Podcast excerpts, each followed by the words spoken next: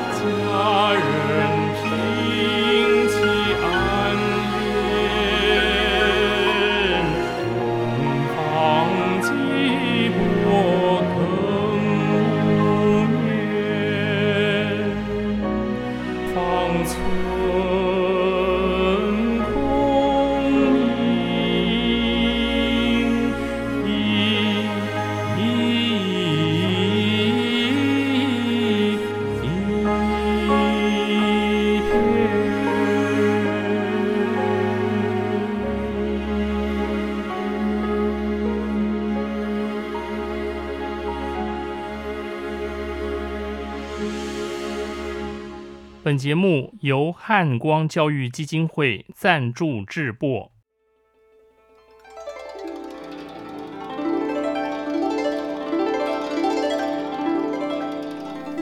各位听众朋友，大家吉祥，大家好，我是简崇元，很高兴和各位再度于空中相会。上周节目播出后，有乐迷粉丝传讯。问了我两个问题。第一个问题是什么是诗？第二个问题是关于节目名称“诗乐狂欢派对”。诗与乐究竟有什么关联？这位乐迷朋友啊，实在是不简单啊！提出这么有深度的问题。今天要和大家分享的是《诗经·周南·关雎》，正好可以解答他的问题。我们先谈谈《诗经》这本书，《诗经》原来只叫做诗，或诗三百，或三百篇。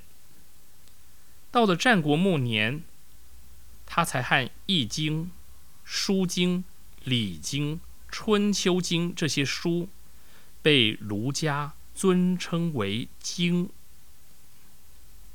所谓经，就是经典。刘勰《文心雕龙·宗经篇》说：“经也者，恒久之至道，不堪之宏教也。”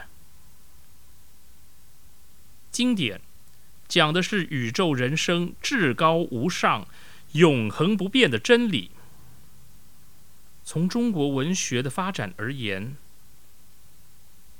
诗经》是中国最古老的一部诗歌总集，也是中国最早的诗歌选本，可说是后代一切纯文学的鼻祖。《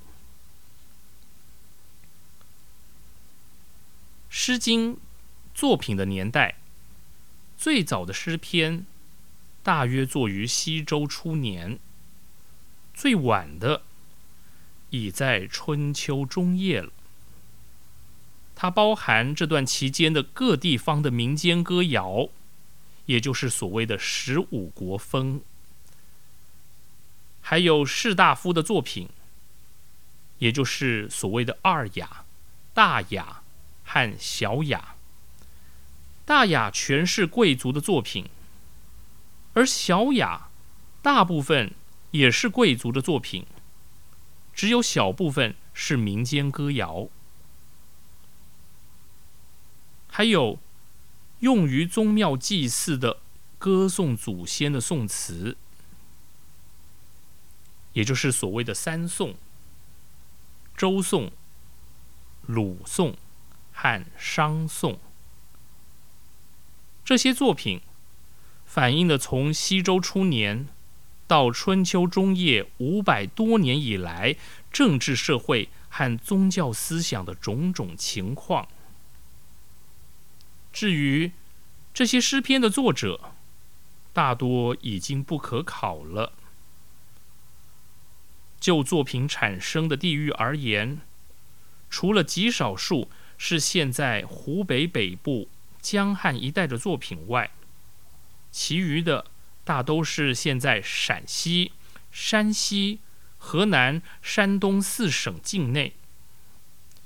可以说，《诗经》是黄河流域一带的北方文学。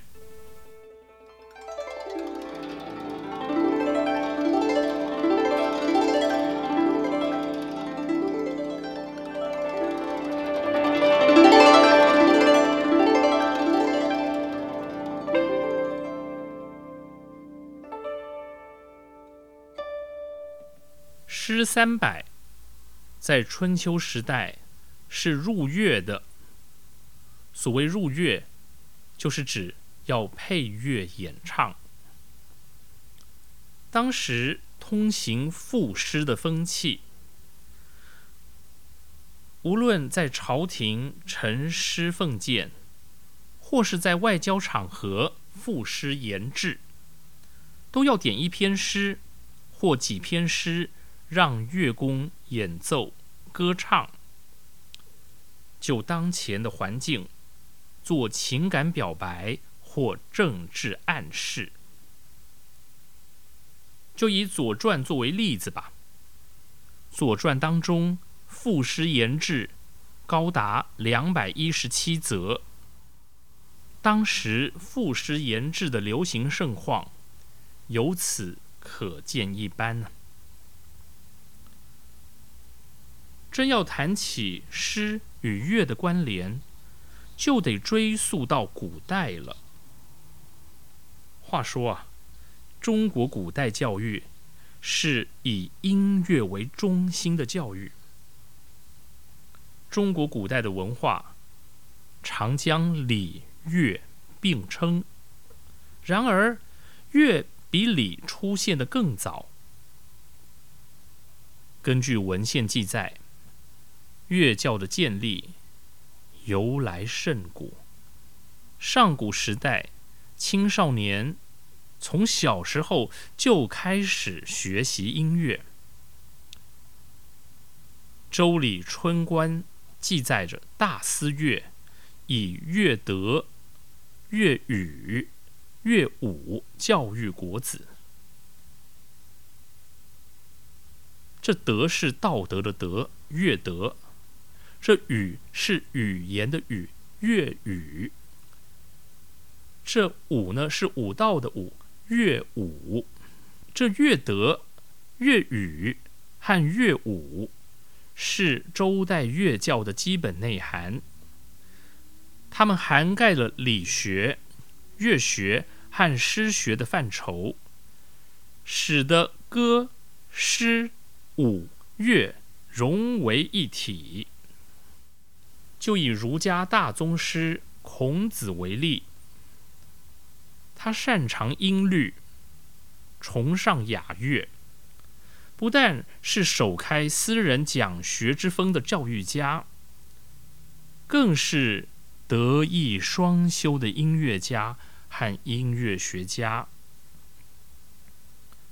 孔子一方面继承了古代乐教的传统，更发现了。乐的艺术精神，有了对音乐的最高艺术价值的自觉。他认为，读书人不仅得知书达理，还得接受音乐的陶冶，才算得上是具备完美人格修养的彬彬君子啊！《论语·泰伯篇》说。兴于诗，立于礼，成于乐。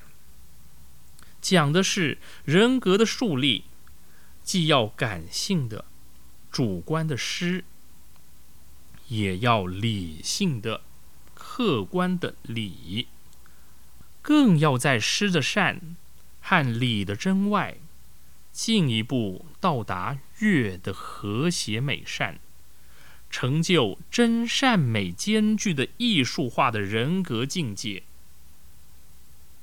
由此看来，诗、礼、乐三者同出一源，相辅相成，不可偏废。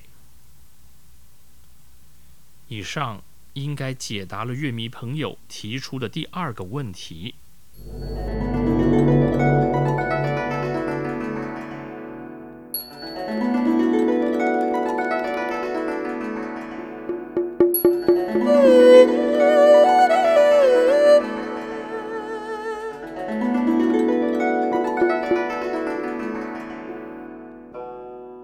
至于什么是诗啊？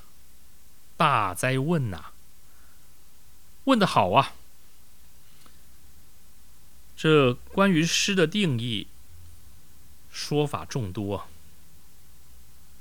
今天讲的《关雎》，他的序文中正好提到这个问题。下面为各位读读这段文字。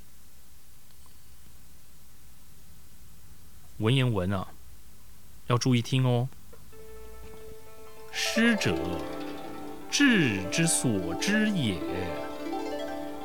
在心为志，发言为诗，情动于中而行于言，言之不足，故嗟叹之。嗟叹之不足，故咏歌之。咏歌之不足，不知手之舞之足之蹈之也。这段话对诗下了定义：诗者，志之所知也。讲的是这诗啊。是心智的动向，智之所知的第二个“知”这个字是动词，有着前往、到达的意思。在心为志，发言为诗。当人受到外界事物的刺激，会产生不同的情绪反应，例如喜悦。愤怒、忧虑、悲伤等等，也就是我们所谓的七情：喜、怒、忧、思、悲、恐、惊。刘勰《文心雕龙名诗篇》就说：“人秉七情，应物思感。”讲的就是这个。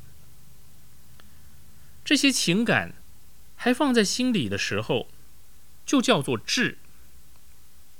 用语言表现出来，那就是诗。所以刘勰在“人秉七情，应物思感”的下面，他接着说：“感物盈至，莫非自然。”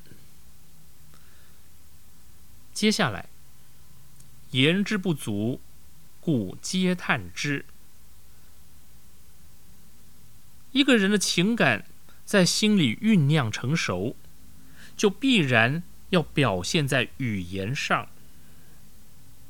语言不足以完整表现的时候，就会进一步的嗟叹，也就是感叹、叹息。嗟叹之不足，故。咏歌之，嗟叹不足以充分表现的时候，那就要引声长歌，放声高歌了。咏歌之不足，不知手之舞之足之蹈之也。放声高歌还不足以充分表达情感的时候，就不知不觉的手舞足蹈起来了。这上面说的是对乐迷朋友的第一个问题的解答。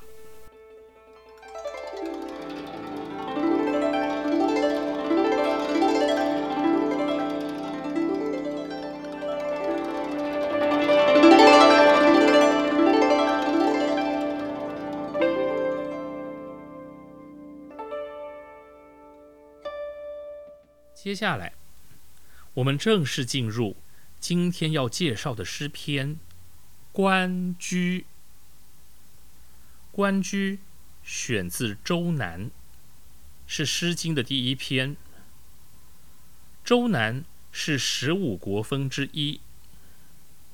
这所谓的十五国风，就是周南、少南、伯、雍、魏。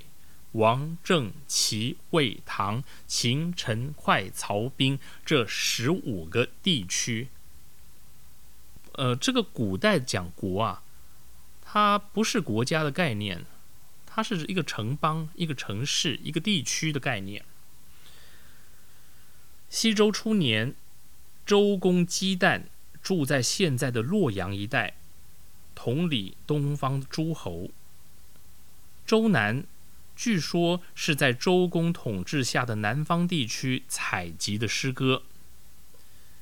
根据班固《汉书艺文志》的说法，古代有所谓的采诗之官，专门到民间去采集诗歌，以备王者观风俗、知得失、自考证，也就是作为一种舆情调查。当然了，采诗的具体制度还有实际情况，已不得而知。但是，采风这件事情啊，是极有可能存在的。而且，所采之诗，在《诗经》中隶属于国风，也就是流传于各诸侯国所辖地区，具有地方本土色彩的音乐曲调。也有人解释周南说，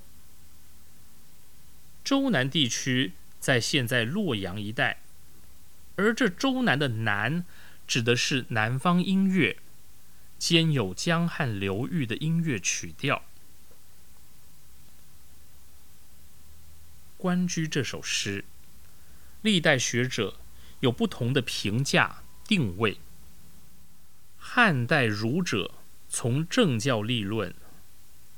毛诗序以为赞美文王之化，后妃之德。宋代以后，根据诗来直接探寻它的本意，认为这是一首祝福贵族新婚的诗歌。也有人认为，这纯粹只是一首描写男子爱慕女子的情歌。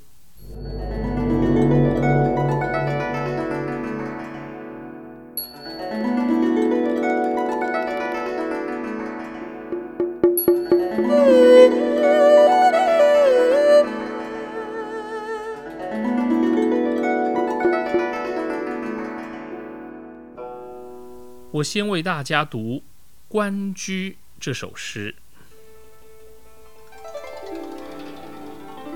《关雎》，《诗经·周南》。关关雎鸠，在河之洲。窈窕淑女，君子好逑。参差荇菜，左右流之。窈窕淑女，寤寐求之。求之不得，寤寐思服。悠哉悠哉，辗转反侧。参差荇菜，左右采之。窈窕淑女，琴瑟友之。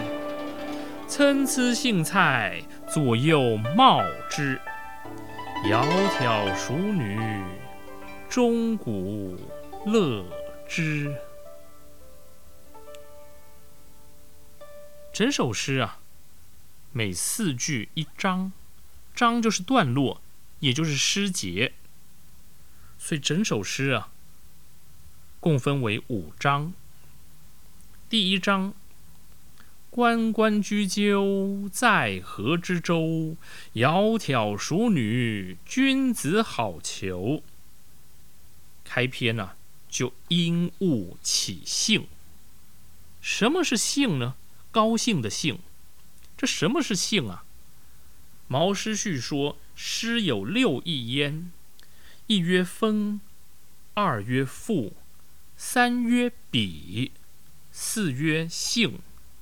五曰雅，六曰颂，也就是我们所谓的风雅颂赋比兴。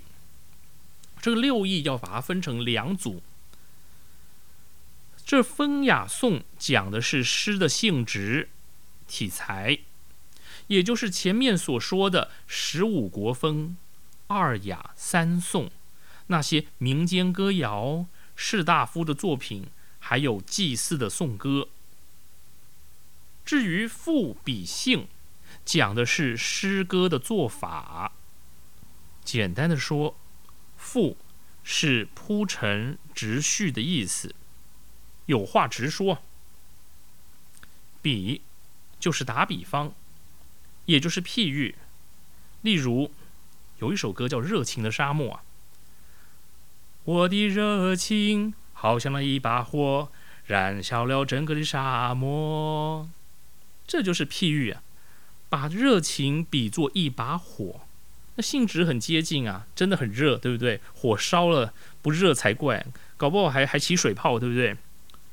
好，这性呢是什么呢？性是联想，从一件事物联想到另一件事物。这性啊。往往呢，用在诗作开头的地方。一开头，“关关雎鸠”，听到的是水鸟和鸣的声音啊。这声音是从哪儿传来的呢？在河之洲。原来，这水鸟和鸣的声音是从黄河上的沙洲传来的。如果我们从影像作品运镜的角度来看，先是看见一片好山好水，接着听见关关鸟鸣声，寻找声音的来源正是从河中沙洲传来。定神一瞧，原来是雎鸠和鸣啊！从好山好水到河中沙洲。再到雎鸠，这画面是不是由大而小，由远而近？这镜头是越拉越近呢？相传，雎鸠这种水鸟，情意专一，不会乱交，因此诗人用来起兴。所以接下来这两句：“窈窕淑女。”君子好逑。看到沙洲上成双成对的雎鸠，就联想到秀外慧中的好女孩是君子的好伴侣啊。窈窕这个词汇是个叠韵连绵词，指女子的幽静美好。这里说这女孩品德娴熟。体态苗条。我们回顾一下第一章：关关和鸣的雎鸠，并栖黄河的沙洲。秀外慧中的姑娘，正是君子好配偶。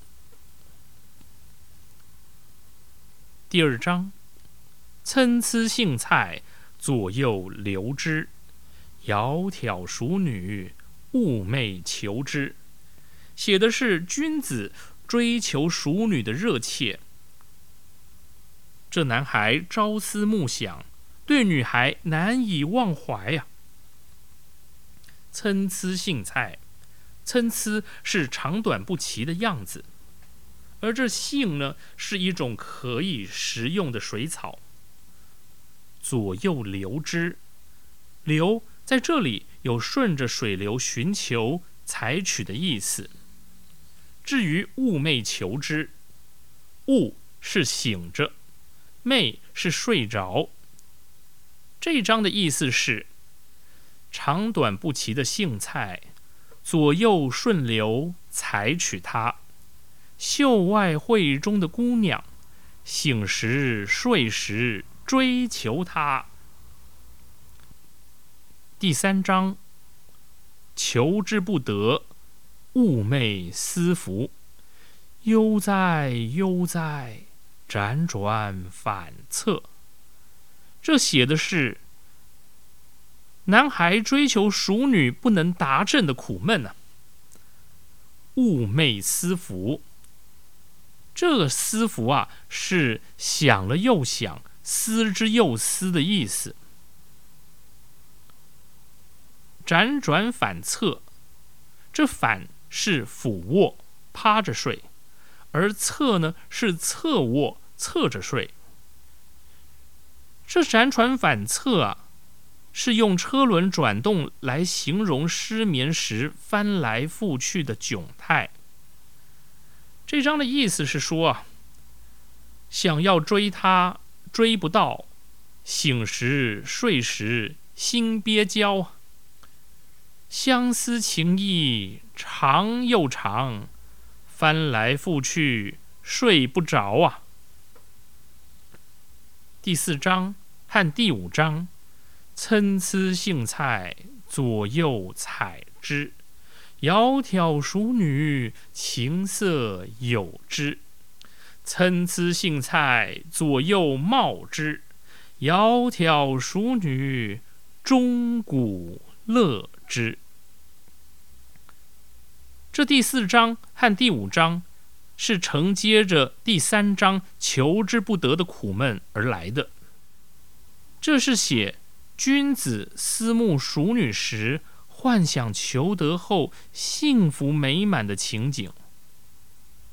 这求之不得的苦闷，有时这个纯情小少男呢，因为既期待又怕受伤害啊，心里空怀着追求初级的念头，却没有付诸行动的勇气啊。有时是勇敢的表白了，却被对方发了个好人卡。哎，这实在是不容易呀！既然求之不得，那我做梦意淫一下总行吧？情色有之，这儿的有用作动词，是结交、亲近的意思。情色有之，指的是君子幻想着弹琴鼓瑟去结识淑女、亲近淑女的意思。左右芼之的芼是择取的意思，择是选择的择哦。钟鼓乐之说的是君子幻想着敲钟打鼓去迎娶淑女，共结连理。第四章和第五章说的是长短不齐的荇菜，左采采啊，右采采。秀外慧中的姑娘，弹琴鼓瑟靠近他。长短不齐的荇菜，左边右边踩下他。秀外慧中的姑娘，敲钟打鼓迎娶他。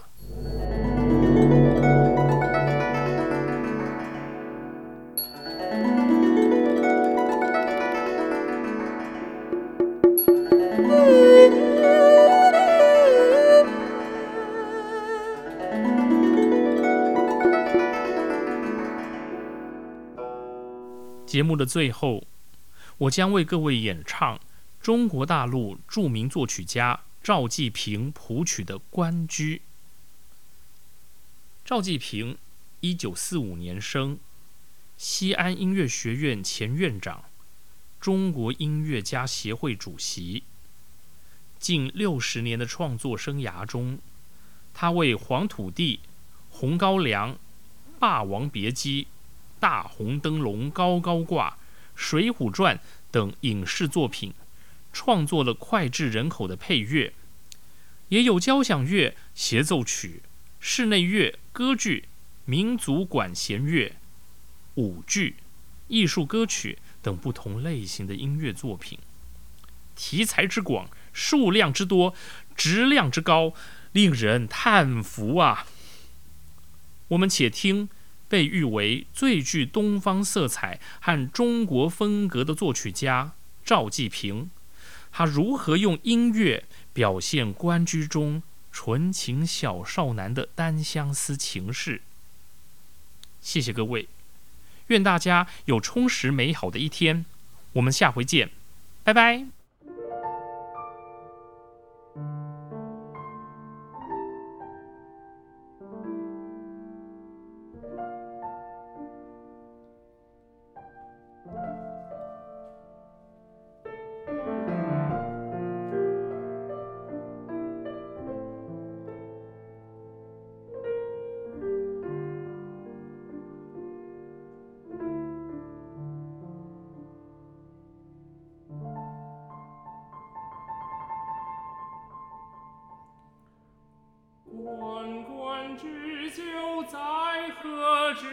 之洲。窈窕淑女，君子好逑。参差荇菜，左右流之。窈窕